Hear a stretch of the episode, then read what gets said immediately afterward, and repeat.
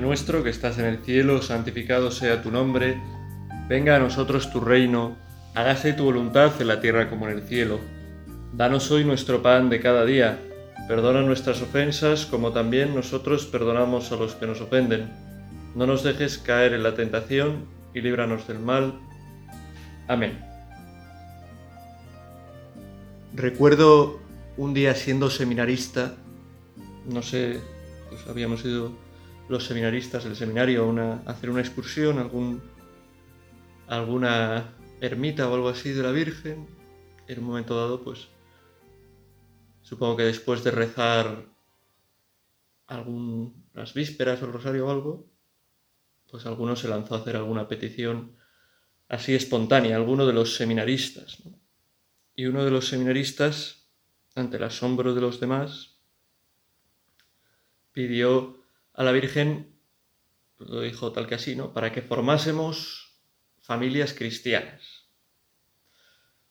Todos, claro, éramos seminaristas, bueno, pues preparándonos para el sacerdocio, discerniendo si era nuestra vocación, el sacerdocio y el celibato, pues nos aprendió, ¿no? Para que formemos familias cristianas nos pareció gracioso, ¿no? Hubo alguna alguna risa en el momento, realmente él no quería pedir esto, ¿no? Para que los que estamos allí formásemos familias cristianas, sino para que ayudásemos, ¿no? A que pudieran formarse familias cristianas.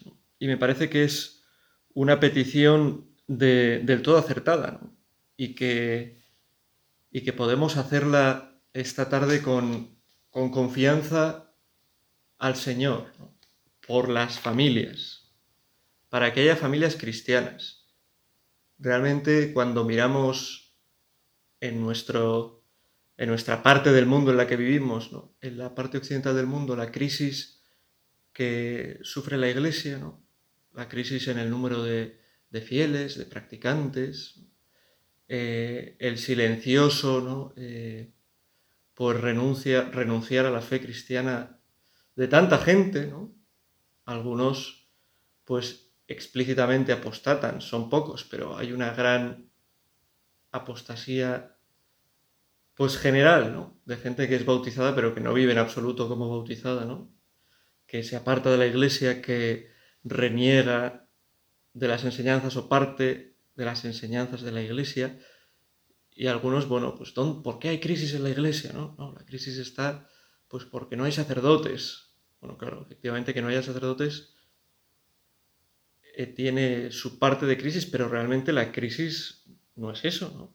Porque al comienzo, pues, no había muchos sacerdotes y la gente se movía de un lugar a otro, pues había un sacerdote en un sitio céntrico y la gente, pues, recorría, pues, la distancia que fuera necesaria para asistir, pues, al, a la celebración de la Eucaristía o, o, a la recepción de otros sacramentos, a escuchar, pues, la predicación de, del sacerdote, ¿no? Realmente la crisis no es de sacerdotes, ¿no? Y a veces cuando digo hay que hace falta más sacerdotes, evidentemente hacen falta más sacerdotes porque cuantos más hayas, mejor podrá ser atendido todo, pero la crisis no es, no es esa, ¿no? Yo lo veo, yo lo veo donde estoy atendiendo los pueblos que atiendo, unos cuantos pueblos, y pienso, la crisis de mucha gente es una crisis de fe, no creen, ¿no? O sea, ¿quién, si le dejas eh, eso, un domingo sin misa en su pueblo, pero tiene, y ahora además yendo en coche, ¿no? A cinco minutos en coche, a diez minutos en coche la posibilidad de ir a misa, ¿quién no va? ¿Tiene realmente fe? ¿Es para, para esa persona realmente importante la misa del domingo?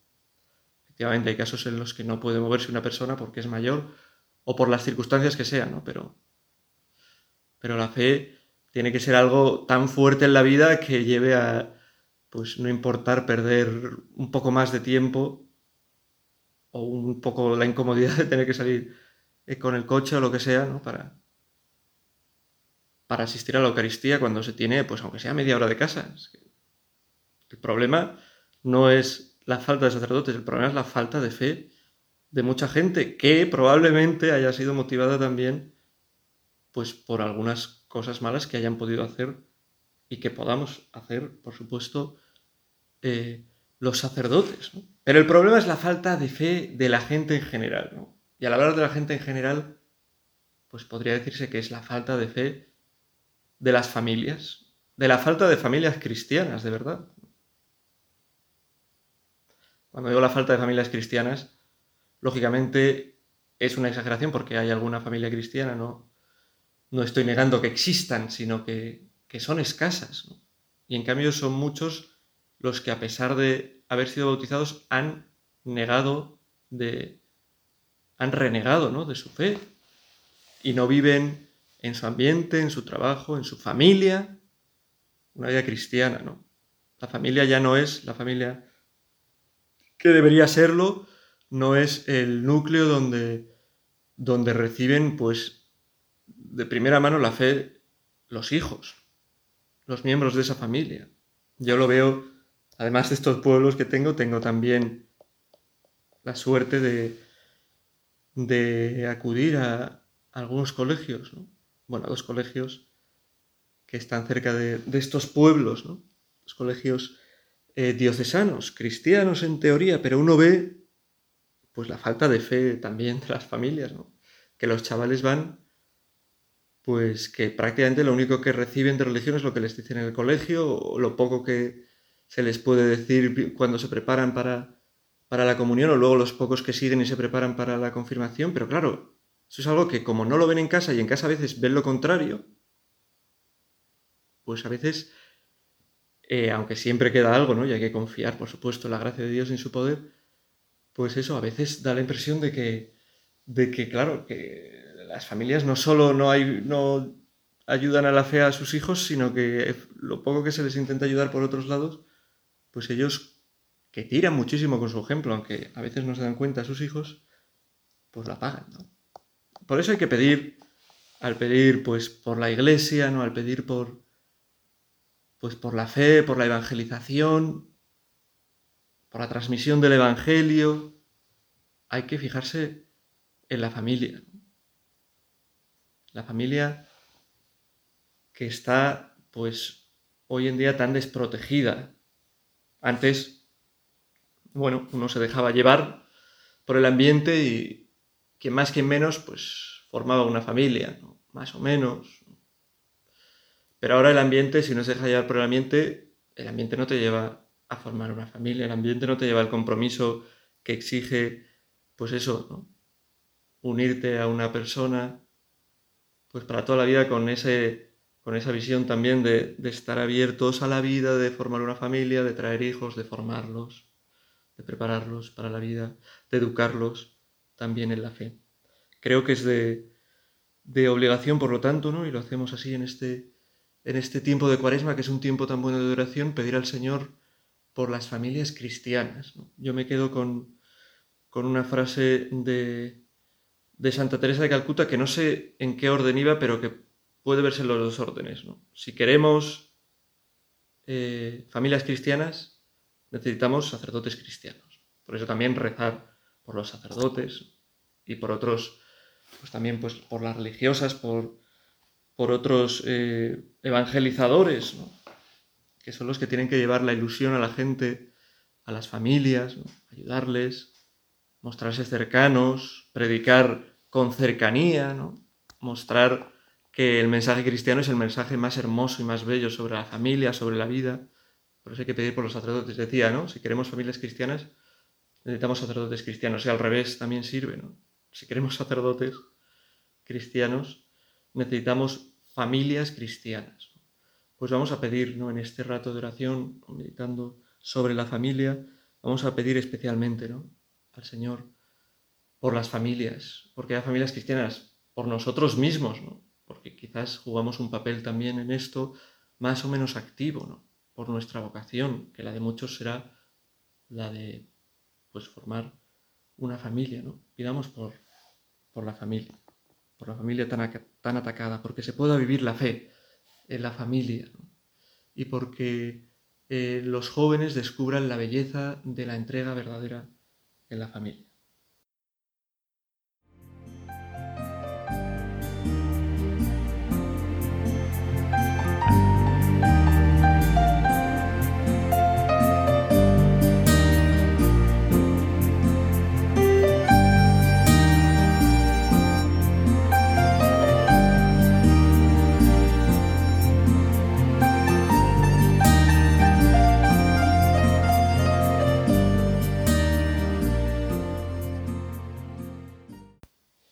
Sin duda, la base para una buena familia es un, un buen matrimonio. Un buen matrimonio.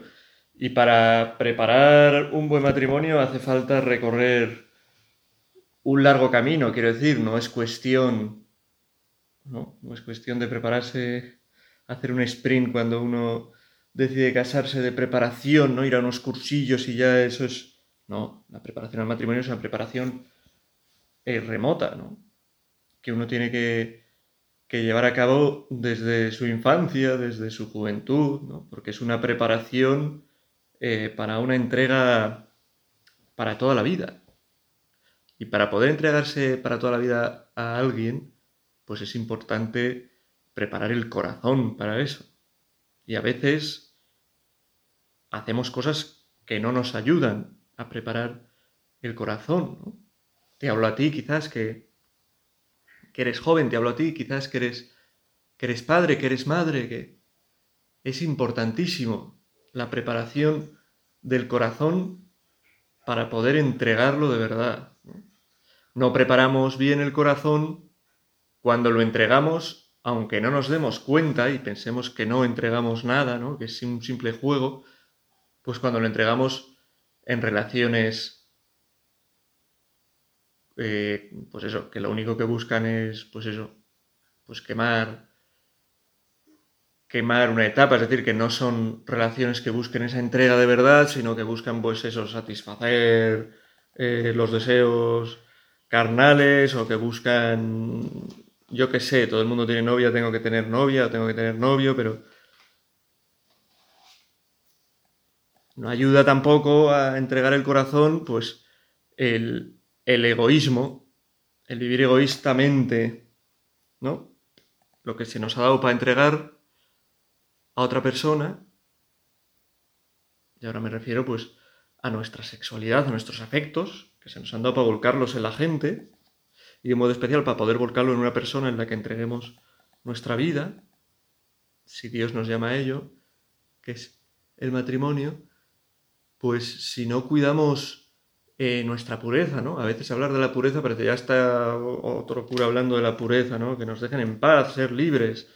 Bueno, realmente eh, vivir la pureza, la castidad es un camino verdadero de libertad, ¿no? Y desde luego es mucho más libre el que es capaz de dominarse que el que ha perdido cualquier dominio sobre su propia sexualidad. Y yo invito a, pedirlo de, corazón a Dios, porque es una cosa grande poder tener pureza para poder entregarse de verdad, pedirlo de corazón, porque es difícil en los tiempos, en los tiempos que vivimos. No, no ayuda ni los modelos que se nos presentan pues en, la tele, por ejemplo, en las series, en... no son modelos de gente casta, no son modelos de gente que vive para entregarse. Ser casto no significa ser un muermo, ser un raro, ser una persona fuera de, por así decirlo, fuera de onda, ¿no? No. Ser casto es ser una persona mucho más libre. Ser casto es ser una persona con deseos de entregarse a cosas grandes. El otro día celebraba una boda y les decía este ejemplo que leí yo en un libro hace tiempo, ¿no? Eh, en el amor, que es para lo que estamos hechos, no estamos llamados, como pretenden decirnos algunos, confórmate, ¿no? Con, no sé, con un amor pequeñito, ¿no? Confórmate con ascender un 3000 en el amor. Estamos hechos para subir a lo más alto, ¿no? para subir a, al Everest del amor, a la cima del Himalaya, para subir un 8000 en el amor. Pero para eso hay que prepararse. No cualquiera sube al Himalaya. Si uno se ha pasado la vida, pues yo qué sé, fumando, bebiendo y, y tumbado en un sofá, pues irá a subir al Himalaya y se quedará a los pies. Es verdad, lo mismo. Si quieres amar de verdad, qué es lo que desea tu corazón, para poder entregarte en matrimonio a otra persona, pero vas haciendo cosas que entregan tu corazón en partes, en fascículos, que ponen heridas a tu corazón a, las que luego tienes que poner tiritas, pero que no terminan de cicatrizar, pues será más difícil, ¿no? Dios puede hacer siempre, ¿no? Que lo más difícil sea posible. Pero Dios cuenta también con nuestra naturaleza, ¿no? Y con que cuidemos aquello para lo que hemos sido hechos. Y cuenta con que podemos hacerlo también, por supuesto, con su gracia, con su ayuda. Pienso que, por lo tanto, debemos rezar de un modo especial ¿no? por el matrimonio. ¿no? Si la familia es el camino para el hombre, ¿no? para el ser humano, el hombre aprende. Digo para el ser humano porque no debería decirlo, es una chorrada, es una tontería, perdón, pero no sé, alguna vez niñas muy pequeñas en el colegio, cuando he dicho hombre, refiriéndome al ser humano, me han corregido, ¿por qué no dices hombre y mujer? ¿Por qué? Porque el hombre es el... Bueno, es una cuestión de, de léxico, ¿no? Hombre sirve para designar al varón y hombre sirve para designar al género humano, ¿no? Al hombre y a la mujer, ¿no? Y renunciar a eso y dejarse llevar por ideologías absurdas que utilizan el lenguaje como arma arrojadiza, pues no es lo que no es lo que se debe hacer, ¿no? Y igual que no se debe pactar con el mundo en esto, no se debe pactar con el mundo tampoco en los modelos que propone eh, de lo que llaman ¿no? familias, nuevas familias. La familia es la familia, ¿no? Cada uno tendrá su familia y luego habrá todo tipo de dificultades, excepciones, lo que se quiera, ¿no? Luego habrá familias pues que salga mal, que haya dificultades y hay que entenderlo y hay que ayudar, ¿no? Pero lo que hay que aspirar es a esa familia donde hay un padre y una madre que se quieren de verdad, que se entregan de verdad, que luchan por entregarse de verdad más cada día, que fruto de esa entrega tienen unos hijos y que buscan educar a esos hijos en vivir de esta misma manera. ¿no? Y la fe, el cristianismo, la iglesia quiere ayudar en esto a las familias. Cristo quiere ayudar en esto al hombre, a la mujer, porque es en, en realizar en plenitud su humanidad, que pueda vivir este gran amor. ¿Por qué no rezamos ahora al Señor por esto?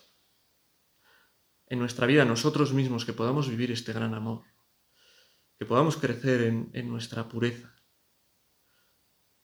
por nuestros hijos, por la gente que conozcamos, por los jóvenes, por el ejemplo que dan los mayores también. Vivir una vida ordenada en el campo de la pureza ayuda a poder vivir una vida ordenada, de entrega de verdad, y una vida en la plenitud o en el camino hacia la plenitud del amor que experimentaremos ya en la vida eterna, pero que se puede llegar ya a, vivir dentro del matrimonio, que al final supone un camino para ambos, el marido y la mujer, de encuentro de acercarse al mismo Dios, ¿no? Es maravilloso ver así la realidad del matrimonio, ¿no? Y, pienso en este año de San José, pues qué gran modelo, igual que María es un gran modelo, sin duda para, para la mujer. San José, qué gran modelo para un hombre, ¿no? San José que supo esperar, San José que supo amar de verdad, que amaba con su corazón, ¿no? Yendo más allá del simple deseo, la simple... María era, es virgen, San José supo entregarse totalmente a ella. Ojalá podamos pedir esto para nuestros jóvenes. Esas a veces echan en falta ¿no? esa capacidad de mirar limpiamente, esa capacidad de trascender el cuerpo del otro y llegar hasta el alma, ¿no? Para poder de verdad luego entregarse en cuerpo y alma. Pues vamos a pedir esto. ¿no? Lo que necesita la Iglesia son familias cristianas. Pidámoslo con fe.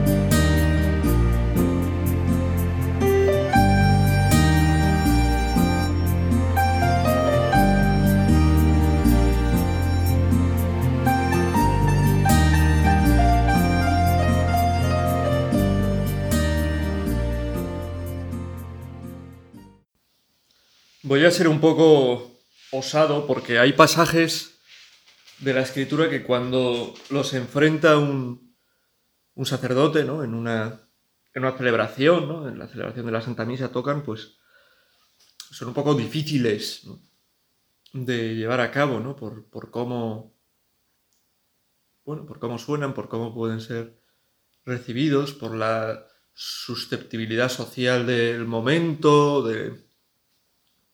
Y uno de ellos es uno que habla sobre, sobre el matrimonio. San Pablo en los Colosenses habla sobre el matrimonio, ¿no? Equipara el matrimonio, por el matrimonio como ejemplo de lo más grande, que es la entrega de Cristo por su iglesia, la, entrega de Cristo por su iglesia, el amor de Dios ¿no? por, por todos los hombres. Dice San Pablo pues que el matrimonio tiene que ser imagen de esto, ¿no? O sea que la misión de un marido y una mujer es bien grande, ¿no? Llevar en medio del mundo el amor de Dios, ¿no? Ser imágenes de ese amor de Dios por los hombres. Lo cual muestra que lo del matrimonio no es para tomárselo en broma, ¿no? Que es una cosa grande y como toda cosa grande es maravillosa, pero a la vez exige eh, preparación, responsabilidad.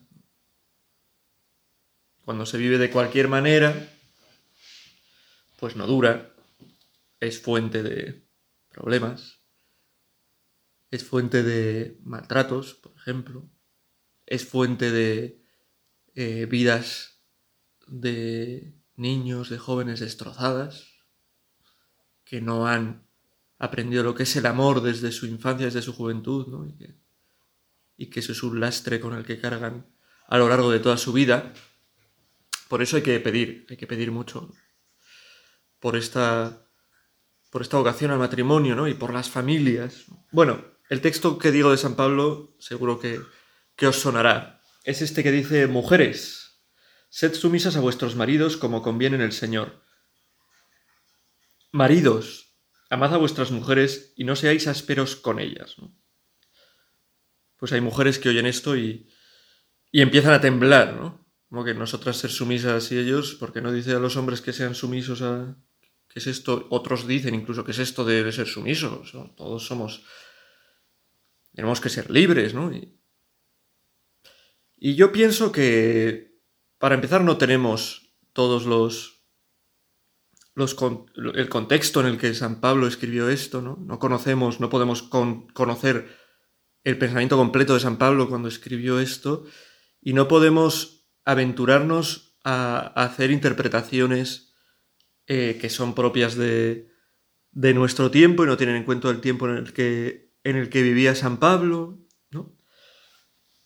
Y yo pienso que San Pablo bueno, es una, es, una ocurrencia, ¿no? San Pablo no, no quiso, al escribir esta carta, explicar todo su pensamiento ¿no? sobre cómo tenía que actuar una mujer, cómo tenía que actuar un hombre. ¿no? Quizá quiso incidir en lo que quizás pues, le costaba más a cada uno. ¿no? San Pablo no quiere decir que los hombres no tengan que ser sumisos a sus mujeres y que las mujeres no tengan que amar a sus maridos, ¿no? He cambiado, he, intervenido, ¿no? ¿Cómo se dice? He cambiado el orden, ¿no?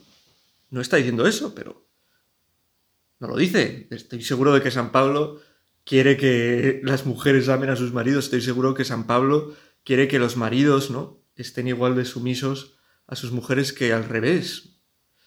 Estoy seguro que San José desde luego vivía con mucha sumisión a María, en quien reconocía una misión especial de Dios, de ser la madre de Dios, y a quien estaba a su servicio por completo, y de su hijo. Y estoy seguro de que María amaría profundamente a José. Ellos son el modelo. San Pablo dice esto, pero no porque no piense que la viceversa sea también buena, sino porque quiere recordar a las mujeres que tienen que estar sometidas a sus maridos, porque igual que el marido tiene que estar sometido a la mujer, al revés también. Sumisión no quiere decir esclavitud. Claro, eso es una interpretación mala. ¿no? Partimos de que la unión del hombre y la mujer es una unión en una sola carne. A veces, una vez celebré una boda ¿no? en la que, bien, la unidad, una sola carne, la entrega, el amor, tal. Yo era recién ordenado, ¿no? Y al final salió uno a leer un poema de un tal eh, Tagore, que igual os suena. Me parece que era de Tagore, ¿no? Que dice eso. Eh, juntos, pero no demasiado, ¿no? Conservad vuestra como si uno al entregarse a otra persona no conservara su libertad, como si uno al entregarse plenamente no, tienes que, que reservarte cosas para ti. Sigues siendo totalmente libre, el amor es lo que más libera.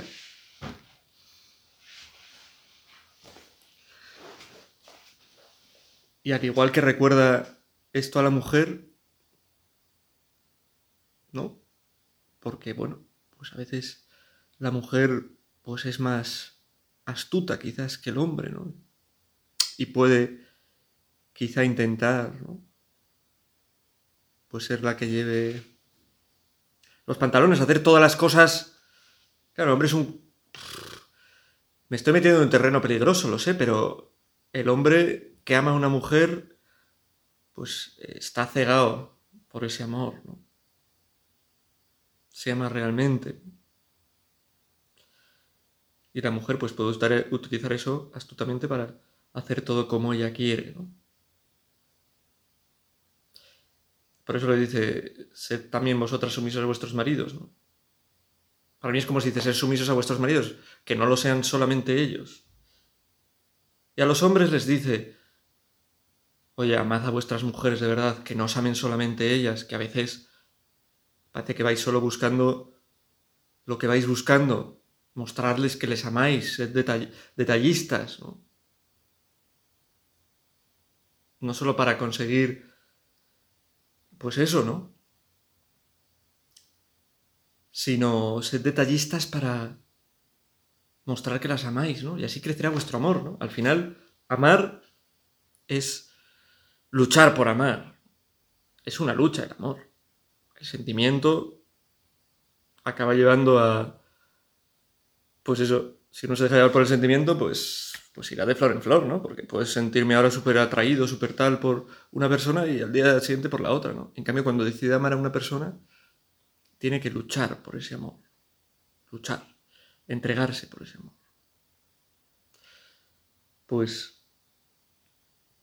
pedir esto, ¿no? Pedir esto al Señor para nosotros, poder entregarnos a una persona, hasta ser sumisos a ellos de verdad, a ellas de verdad también, hasta ser sumisos en el buen sentido de la palabra, ¿no? de estar unidos, de querer lo que ellos quieren por amor, lo que ellas quieren por amor, y amar de verdad, amar de verdad. Amar de corazón, una entrega de verdad, que ama a la persona entera. Es muy bonito esto. Saber respetar a nuestra pareja hasta la entrega definitiva, aunque cueste para poder conocer y amar a la persona entera y no ver solamente un cuerpo o lo que quizás en un principio nos atrajo de esa persona, sino poder amarla por entero. Esto es lo que hace feliz al hombre, esta es la entrega que Dios quiere y esto es por lo que estamos pidiendo, ¿no? Porque necesitamos familias que se basen en amores de verdad, que transmitan amor a sus hijos, que transmitan esperanza, que den vida a la iglesia, que busquen ser esa imagen de Cristo, del amor de Cristo que el mundo necesita. Pues pedimos de un modo especial a la Virgen, después de esta meditación en la que espero no haber ofendido a nadie, he intentado pues mostrar bueno, pues buenamente explicar esto como he podido y, eso, le pedimos, le pedimos a, a María por la familia, por los matrimonios, por el amor de verdad.